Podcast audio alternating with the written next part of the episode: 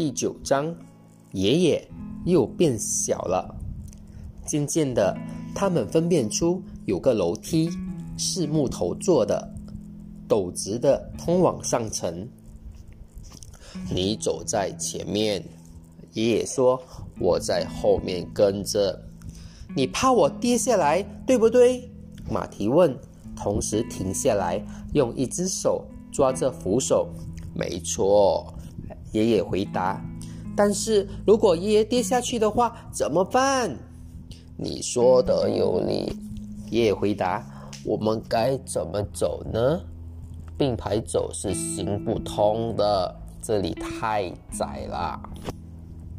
嗯，这样好了。马蹄建议：一段路让你走在前面，另一段换我。走在后面的得注意，要让脚踩得准。他们继续往上爬，慢慢的，很小心的。每到一段楼梯拐弯的地方，他们就换先后。从楼梯的射击口可以往外看，爬得越高。村里的屋顶就显得越低。当他们爬到顶楼时，不但满脸通红，还气喘不已。好在清风徐来，不久之后，他们就觉得全身舒畅。景色相当美，红色的屋顶在他们的脚下，还有小巷子。在远一点的地方，有一个五彩的布棚。绿色及黄色的田野、草坪，一些石子路围着的小村落，河水闪着光亮，像一条金属的带子。后面是广阔的田地，直通到地平线尽头的小山丘。咦，下面有一匹马！马蹄嚷着：“哎呀，可惜是黑色的，不是我们的小导弹。”我也看见了，爷爷说：“再往前一点，左边有一座桥。”马蹄弯下身子，风把他的头发都吹乱了。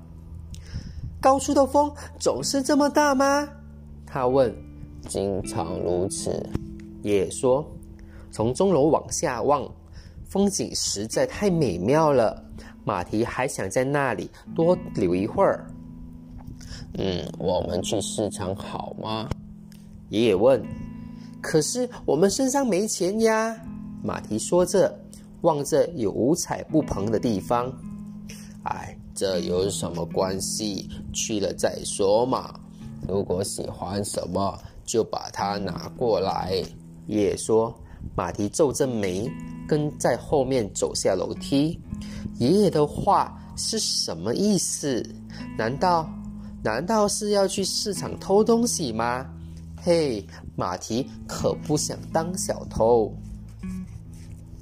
他觉得爷爷似乎又缩小了一些。爷爷，马蹄说：“什么事？”刚才我的鞋子里面有小石子。我知道。你怎么会知道？因为你走路没一瘸一拐的呀。哦，我刚才是骗你的。我停下来不是因为鞋子里有石头，我也哄了你一次。什么时候？当我对你说，谁把身上的铜板弄丢了，就表示他在说谎，那是骗你的。哼，但但是真的丢了呀。也许当我正脱鞋，假装倒石子的那个时候，铜板便掉了出来。谁知道呢？也应着，反正先继续走吧。他们从木质的楼梯往下走，马蹄发现爷爷又变小了，当然他的衣服也变小了。当他们走到入口处时，看见守卫正一个人的在玩划拳的游戏。他把一只手高举过桌面，一会儿伸手，一会儿握拳，另一只手的几根指头忙着计数，还不时的宣喝几句，其中夹杂着数字。爷爷停下来望着他，你在和影子比赛吗？是呀，守卫回答。如果我能比影子还快的话，就不可能有人会击败我。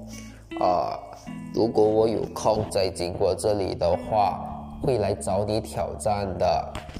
爷爷说完，就往市场的方向走去。喧嚷嘈杂的声音涌了过来。